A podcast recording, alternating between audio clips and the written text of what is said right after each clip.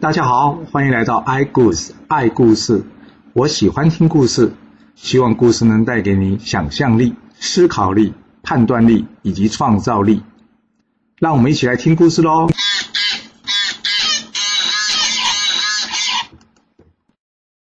上次说到呢，这魏成功终于被这晋文公给赦免了，但是魏国已经有国君了，他要怎么样才能回到魏国呢？哦，他脑袋终于清楚了。他问这宁宇啊：“哎，你有没有什么好方法？”宁宇跟他说：“我听说呢，魏国里面有两位大臣，一位叫做周传，一位叫做野景。当初呢，在推举公子瑕为国君的时候呢，他们两个人都有出力，但是最后却没有受封为卿大夫。所以啊，这两个人对公子瑕产生怨恨了。我们可以找这两个人呢，答应封赏他们为卿大夫，成为我们的内应。”魏成功说：“啊，这方法虽然是好，不过我们人现在都在城外，要找谁去帮我们说服这两个人呢？”林玉接着说：“啊，我在城中有个好朋友，叫做孔达的。这孔达呢，是之前宋国孔富家的子孙。还记得孔富家是谁吗？孔富家就是孔子的祖先啊。这孔达呢，也认识这两个人，我想他可以帮忙的。接着。”因为一方面呢，请人私底下送信给这孔达，请他帮忙；而另外一方面呢，则是对外放话，说这魏成功啊，因为没脸回国，要躲去楚国。孔达收信之后呢，立刻前来联络这周传跟野井。这周传及野井呢，听完孔达来意之后，他们告诉孔达说啊，这袁选呢是个谨慎的人，由于他担心魏成功会偷溜回国，每天晚上都亲自巡视城防。嗯，不过这正是个好机会，我们可以趁他巡视的时候刺杀他，然后再进攻杀这公子瑕，这样大事就可以成了。计划好了之后呢，大家开始分头展开行动啊。隔天黄昏，周喘其野景呢，带着一群人在城边埋伏好，等待着袁选的到来。而这袁选呢，果然按照惯例进行巡城，来到了城门边，他看见周喘其野景。他吓了一跳，哎，这城门都要关上，你们在这边做什么？周传跟他说了：“我听说主公已经回到魏国了，你有听说吗？”袁选说：“你这话从哪里听来的？”叶瑾接着说了：“宁玉已经派人邀请大臣开城迎接主公了，你连这件事都不知道？”袁选说：“你们胡说八道，这些都是谣言，不用理会的。”周传接着说了：“亏你还是正卿的，连这种大事都不知道，要你这种人有什么用啊？”话一说完，野井立刻伸手抓住这袁选，这袁选还在觉得奇怪，哎，野井，你拉住我的手干什么？但说时迟，那时快啊！一旁的周传一刀劈下，可怜的忠臣袁选啊，当下就成为了刀下亡魂了。眼见着袁选一死啊，周传以及野井埋伏的人全部一涌而出，把这袁选所带去的士兵呢，吓得四处逃窜了。周传及野井这时候大声对外宣传说：“齐国跟鲁国两国已经派兵协助魏成功来到城外，没事的人关上门，在家待好，保你们平安。”这一喊，谁敢不信啊？不论是平民百姓，甚至是官员啊，个个就只能躲在家中静观其变了。接下来，周传奇也紧了率领人杀入宫中，想要把这国君公子瑕呢也给解决掉。他们先杀了两位公子。而这公子瑕呢，是听到了他们造反的消息呢，赶紧逃出魏国。就这样一夜厮杀之后啊，他们知道公子瑕已经逃走了，所以呢，他们俩将魏成功亲笔的书信呢，公告在朝堂之上，然后召集大臣们迎接着魏成功回国。魏成功进城之后，依照约定封了两人为卿大夫。隔天，这新任国君按照礼数。要去祭拜祖先，报告一下自己重新担任魏国国君这件事啊。而受邀请而来的周传呢，由于新官上任啊，他非常威风，换上了卿大夫的服装，驾车前来到这庙前。不过这时候就发生了一件怪事啊！什么怪事啊？周传突然间大叫说：“我是袁选。”这周传呢是个小人，为了贪慕权位，竟然害死忠臣。我今天。就是来抓他去见苏武的。说完，这周传七孔流血，死在车上。野景听到这周传离奇死掉的事情呢，吓得他赶紧脱掉身上卿大夫的衣服，并且立刻向魏成功请病假，躲回家中。回家之后啊，他还写信请人告诉魏成功说，他他不要做这卿大夫了。魏成功回到宫中，收到这信呢，知道发生什么事了，所以他也就同意他的辞职信了。没到一个月之后啊，这野井呢也因病身亡了。有没有那么巧啊？这两个人都离奇死亡啊！若真的是有鬼魂要来报仇，那最该死的不是应该是这魏成功吗？你觉得到底是发生了什么事啊？我们接着说，你就会知道了。这魏成功上任之后呢，他要任命这宁于为上卿，但是宁于认为呢，孔达的功劳比他更大，所以呢，最后在他的建议之下，由孔达担任上卿，而宁宇呢，则是担任亚卿。孔达上任之后呢，他建议啊，将袁选以及两位公子死掉的罪过呢，都推给这个周传跟野井，以掩人耳目，并且。正式派人向晋文公说明以及致谢，以免晋国将来又来询问他。听到这，听出来吗？你觉得周传以及野井这两人是怎么死的？晋文公收到了魏国的信，他会同意魏成功的复位吗？晋文公在想：哎呀，这人讨厌归讨厌，不过连他的祖先呢都希望他放过他，他还能不睁一只眼闭一只眼吗？所以呢，这件事他就不过问了。而这坏蛋魏成功呢，就这样再次坐稳魏国国君之位了。隔年，晋文公问这大臣呐：“还记得我们去年说讨伐郑国吗？我打算集合诸侯去讨伐这郑国，你们觉得怎么样？”先轸说：“诸侯们屡屡参战，恐怕也有些疲惫了。要攻打郑国，用我晋国的军队就绰绰有余了。我想这次可以不用叫他们帮忙。”晋文公想一想，也行。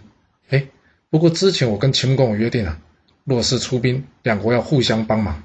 这次我们就只请秦国帮忙好了。先轸回复说：“主公，郑国的位置呢，在我中原的中心，非常重要。所以齐桓公之前呢，一直以拿下郑国为用兵的重点。若是我们请秦国来帮忙，秦国一定也会想要夺取郑国的。我建议，还是我们自己出兵就可以了。”晋文公说。这郑国离秦国很远呢，秦国能跟我们争什么？哎呀，别担心啦。所以呢，他没有听先轸的建议，还是邀请秦国出兵。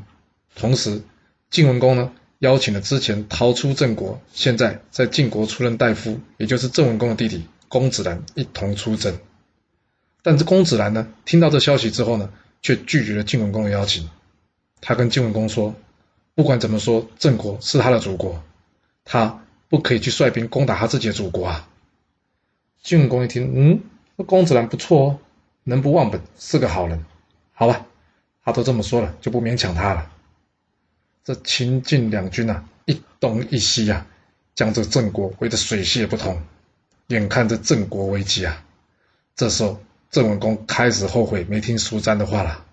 他问苏瞻说：“现在该怎么办呢？”苏瞻说：“主公啊。”秦晋两军现在势不可挡，我们千万不可以出去与他们一战。现在唯一的方法就是，我们要找个能言善道的人，让他去说服秦军退兵。一旦这秦军退兵，晋军就会势单力孤，自然无法再包围我们了，而这场危机就有可能解除了。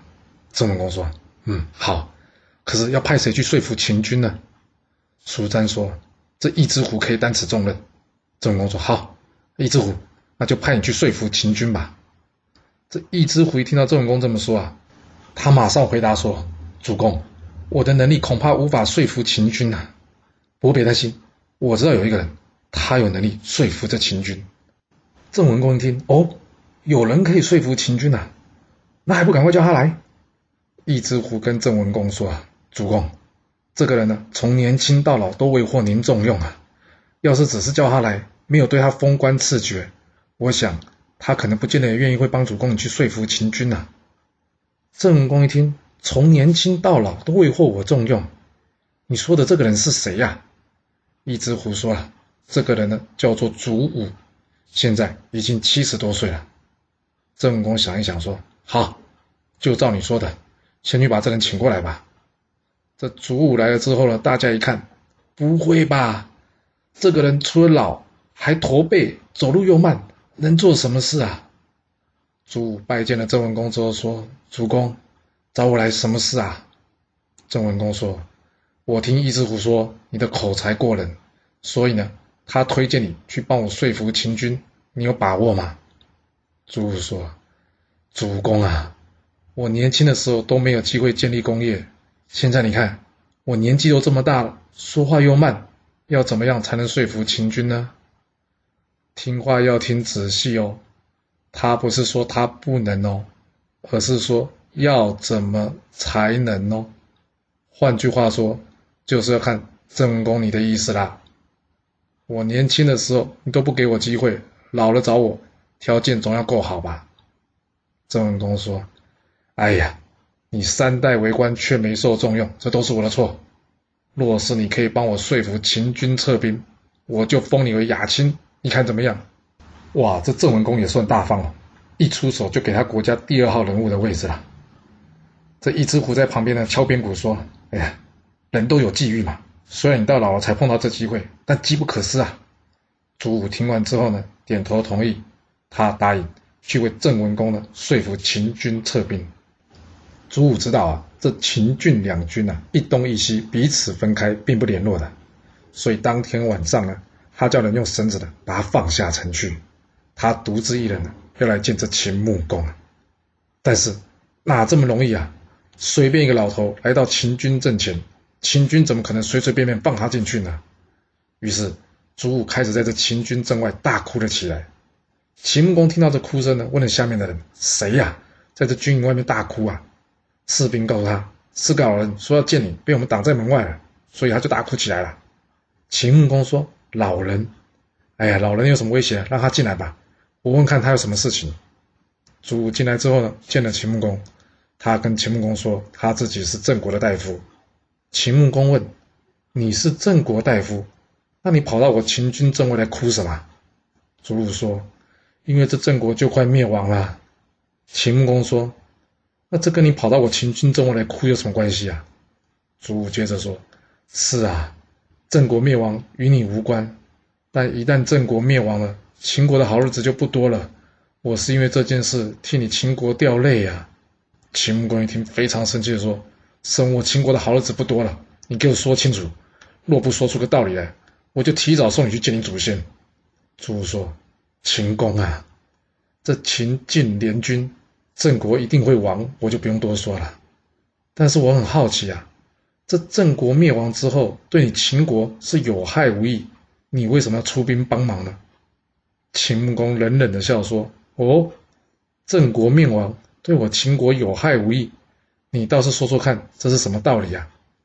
朱武接着说了：“这郑国一旦灭亡，这郑国土地是要给靠在郑国旁边的晋国，还是给你这个远在天边的秦国啊？这邻国变强，对你秦国是好事吗？你想，这晋文公一上任，就将晋国的军队从二军扩增为六军。”他的意图还不明显吗？他的意图不只是要称霸，更是要兼并天下诸侯啊！你秦国之前对晋国这么好，结果晋国是怎样对你们的？答应给你的五座城池，要不是你秦国在龙门山战胜，他会给你吗？另外，你送晋文公回国，那晋文公回国之后有给过你什么好处吗？他今天往东可以灭了我郑国，占据中原的要道。那他明天想往西时候，一样可以拿你秦国开刀，不是吗？你还记得国国跟虞国的故事吗？晋国借道虞国灭了国国之后，又马上灭了虞国。晋国这种翻脸比翻书还要快的做法，可是有潜力可循的。更何况你想想看，这两国还跟他同姓呢，他晋国都下得了手，你秦国跟晋国有同姓吗？不同吧。所以对晋国来说，下手应该没什么障碍吧。秦穆公听完之后呢，陷入长长的思考。一旁的百里奚告诉他：“主公，这朱武呢是个善于说话之人，他说的话摆明就是挑拨离间，不要相信他。但是不相信就不会去思考啊。”朱武看到秦穆公不讲话，他知道秦穆公已经动摇了。接着他加把劲说：“若是秦公您愿意撤军，我郑国愿意放弃楚国，改侍奉你秦国。”你可以留下部分的守军在我郑国，将来若是东方有事，我郑国可以做你的前导，这样对你秦国才是有利，你说是吧？”秦穆公听完之后觉得，嗯，有道理，所以他决定接受楚武的建议，与这郑国呢私下订立盟约之后，率领秦军撤离郑国。秦国留下了其子冯孙跟杨孙这三位将军呢，以及两千士兵留守在这郑国。这秦国撤退的消息呢，很快就传到晋文公的耳里了。晋文公一听到之后，觉得奇怪啊。大家不是说好了吗？有事一同出兵。这秦穆公怎么会这样呢？不告而别，这样太没信用了吧？胡衍跟晋文公说：“主公，秦军撤退，人人赶着回家。我相信呢，他们已经失去战斗意志了。你让我率军去追击他们，一定能一战成功的。一旦秦军大败，这郑国居民呢，必定会闻风丧胆。到时候，这郑国就可以不攻而下了。”晋文公听完之后说：“这样不行，这样不行。没有秦穆公，就没有今天的我。”当初楚成王只是接待我，我都肯退避三舍的，更何况这秦穆公啊，他跟我可是有姻亲关系，而且还有送我回晋国的大恩呢。他不能，我不能不义。反正没有秦国，我晋国也能攻下这郑国，就让他们走吧。说完，晋国将大军一分为二，继续包围攻打这郑国。这郑国君臣上下完全没想到，这晋文公竟然不追击这秦穆公啊，反而继续包围着郑国。哇，这下郑国真的糟了。郑文公跟楚武说：“怎么办？秦军走了，但是晋军还在啊！你有什么办法？”楚武说：“办法是有的，但是要主公你能放得下。”郑文公说：“现在有什么放不下了？我的脑袋都快搬家了，你就快说吧，有什么办法吧？”楚武说：“主公啊，你的弟弟公子兰不是在晋国吗？听说这晋文公非常欣赏他，我建议呢，我们派人去告诉晋文公，说我们希望邀请这公子兰回国。”并且同时向晋文公请臣，我想晋文公会同意退兵的。郑文公一听，对呀，你不说我都忘了公子兰在晋国哎，这件事我看还是得由你去走一趟，只有你才能说服晋文公吧。一旁的大夫石生父说：“主公，朱武这次恐怕不适合前往吧，毕竟是他说服秦穆公撤兵的，我怕这晋文公还在气头上啊，到时我怕朱武连开口的机会都没有，这件事交给我吧。”郑文公一想，嗯，好，也可以，就让石生父代劳跑这一趟吧。石生父来到晋军阵营，将郑文公请臣的意思告诉晋文公，并且告诉晋文公，这次郑国是真的愿意尊奉晋国了。若是晋文公不相信，可以让公子兰回到郑国来监视他们。晋文公一听，你们先是离间秦国，要他撤军，现在又跑来找我求臣，你们该不会是想说？我晋军短时之间拿不下你郑国，所以想用缓兵之计来等待楚国的救援吧。石生父说：“明公啊，千万别误会，我们是真心请臣的。”晋文公说：“真心请臣，好。要是真心请臣，你们得答应我两件事：第一，公子兰不只是回到郑国在监国，而且你们要立公子兰为世子，成为郑国国君的正式接班人。”第二，你们必须交出这次出谋策划的罪臣，也就是你们上卿叔詹。石生父回去之后向郑文公禀报，郑文公一听，哎，我没有儿子，这兄终弟及，这位置最后一定是传给公子兰的，这没问题呀。但是要将苏詹送去禁军，这苏詹可是我的肱骨之臣，我怎么能把他送到禁军呢？这点我无法答应的。一旁的苏詹说：“主公。”我不去，禁军是不会撤军的，还是让我去吧。郑文你说你开什么玩笑？你这一去必死无疑啊！我不可能让你去的。苏瞻接着说：“主公，你不忍心我死，难道你忍心全城百姓一起送命吗？对我而言，怕死就不是忠诚。主公，你想想看啊，失去我一个人可以救全国，这很值得的啦。”说完，苏瞻便随着石生父呢一同前往禁军。而这郑文公呢，看到苏詹这么坚决离开，他难过的来替苏詹送行。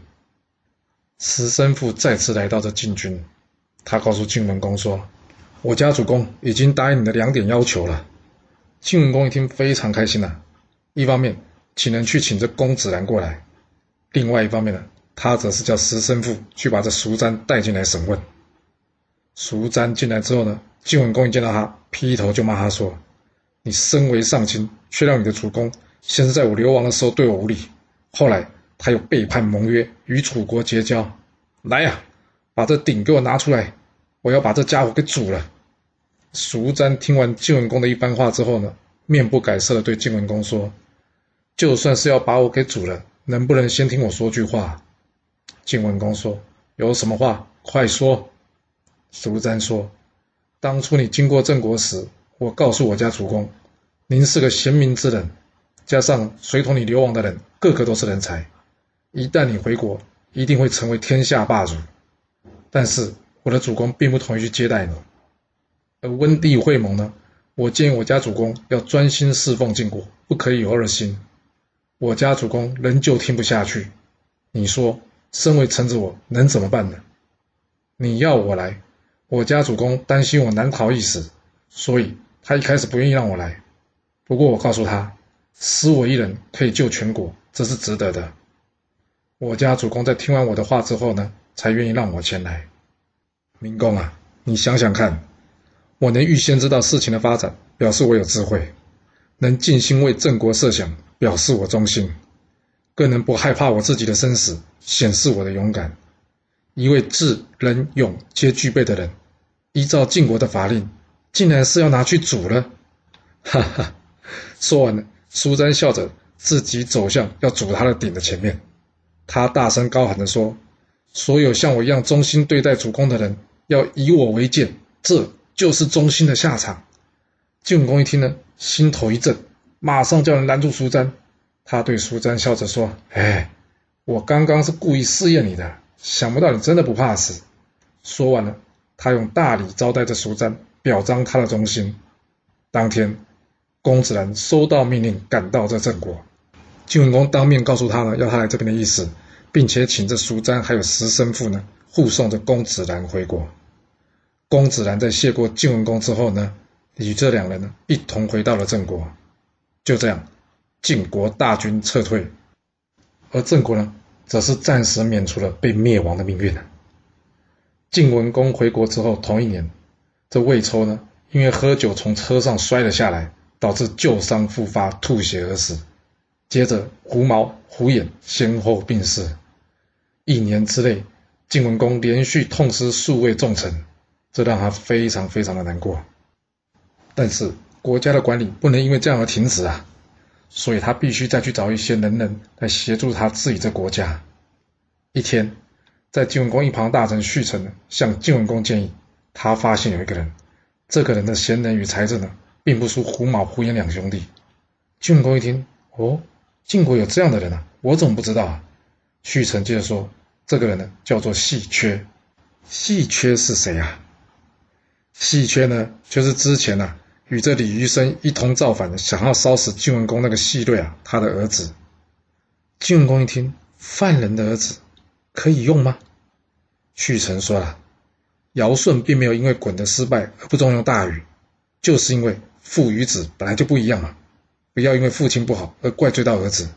主公，我们没有必要为了过去的事而失去眼下有用之才，你说是吧？晋文公点点头说：“嗯，有道理。你去帮我找他来，我亲自看看吧。”旭臣说：“他现在就在我家，他原先呢想逃往他国，被我拦了下来。”但主公啊，我不建议是由我去找他来，我建议主公啊，应该是由您亲自派使者去迎接他，这才是礼贤下士之道啊。晋文公一听说，嗯，有道理，就照你的意思吧。于是他派出使者，准备好正式的官服，去请这个细缺。细缺到了之后呢，晋公在与他相谈之后，认为，嗯，续臣的建议的确没有错，他决定先提拔细缺来作为续臣的副手。周襄王二十四年，郑文公病薨，由公子兰即位，赐为郑穆公。同年，年纪已经非常大的晋文公呢，终于也走到了他人生的尽头了。晋文公临死之前呢，请赵衰、先轸、胡射姑过来，成为顾命大臣，并且将他的位置传给了世子欢。是为晋襄公。晋文公六十二岁即位，在位九年后病薨。结束了他传奇的一生。随着这传奇人物的走下舞台，还有伴随他一生的良将名臣相继辞世，这晋国的国运将会如何的发展呢？我们要到下次才能跟您说喽。好了，今天先说到这。若是喜欢今天的故事，记得给我五星评价，给我支持，或是点赞、订阅以及分享哦。其实历史就是顶层阶级的生活记录。若能了解他们的思考模式以及作业方式，我们便能有机会改变自己的未来。